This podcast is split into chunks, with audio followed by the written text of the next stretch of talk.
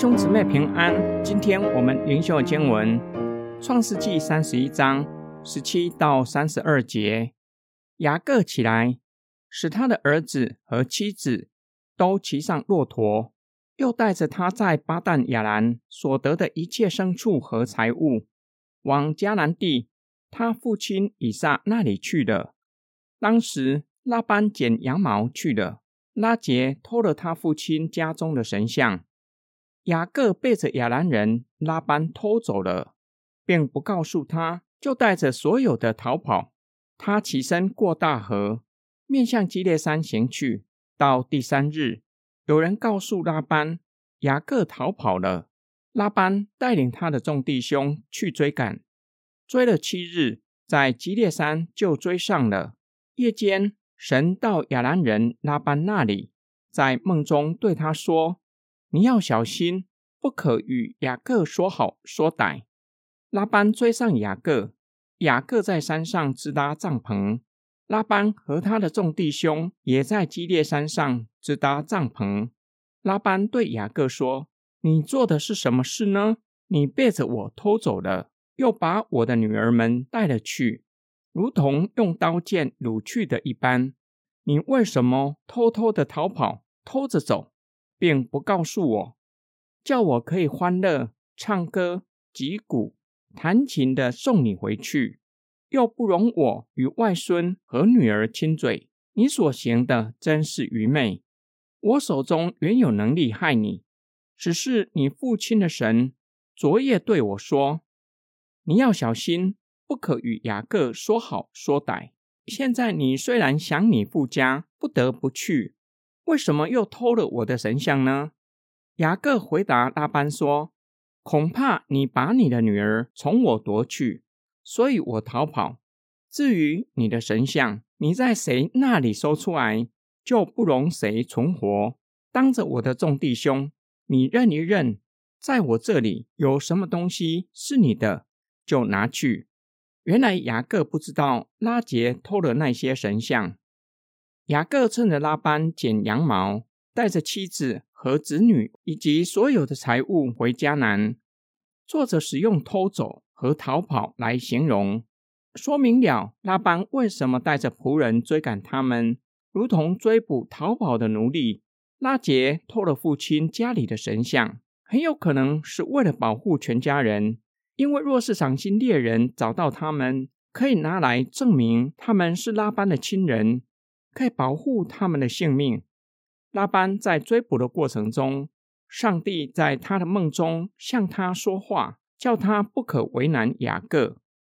拉班追赶上他们，雅各毕竟带着年幼的子女，不大可能走得太快。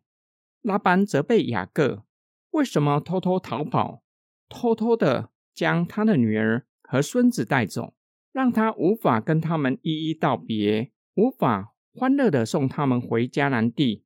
拉班并且责备雅各偷走他的神像。雅各回答拉班，因为害怕拉班不让他的女儿，也就是雅各的妻子们跟他回迦南，所以才逃跑。雅各不知道拉杰偷了父亲的神像，向拉班表明：今日若是谁偷了你的神像，那人必定死。雅各并且告诉拉班。可以四处搜查，好向众人证实雅各的清白。今天经文的默想跟祷告，我们若是反复思想经文，这则故事让我们认识神的信实与人的背信。新约圣经教导我们，纵然神的子民没有信实持守与神所立下的盟约，没有单单敬拜他，时常干犯神的命令，信实的神却没有因着人的不信。不再持守他和亚伯拉罕所立的约，感谢神，他是信实的神，使我们因着神的信实得着赦罪的恩典。信实的神通过主耶稣基督被钉在十字架上，成就救赎的工作，使我们得着赦罪的恩典。这则的故事也要我们明白神的大能和偶像的无能。雅各所信的是永活真神。他在一切偶像之上，他是现实且有大能；偶像却是有眼不能看，有耳不能听，有口不能说，有脚不能行走。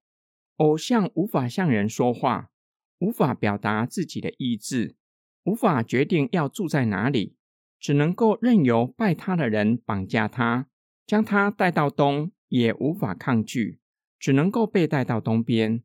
作者更是用这则的故事告诉读者：偶像让拜他的人成为不洁净。女人在经期的期间不洁净的概念是古代人常有的。拉杰在月经期间坐在偶像之上，按当时的传统，偶像就成为不洁净的。作者警告阅读的人不可拜偶像，这是创造生命之主所恨恶的。我们一起来祷告，爱我们的天父上帝，求你赦免我们没有单单敬拜你，没有照着你的命令活出基督徒应有的样式。我们感谢你。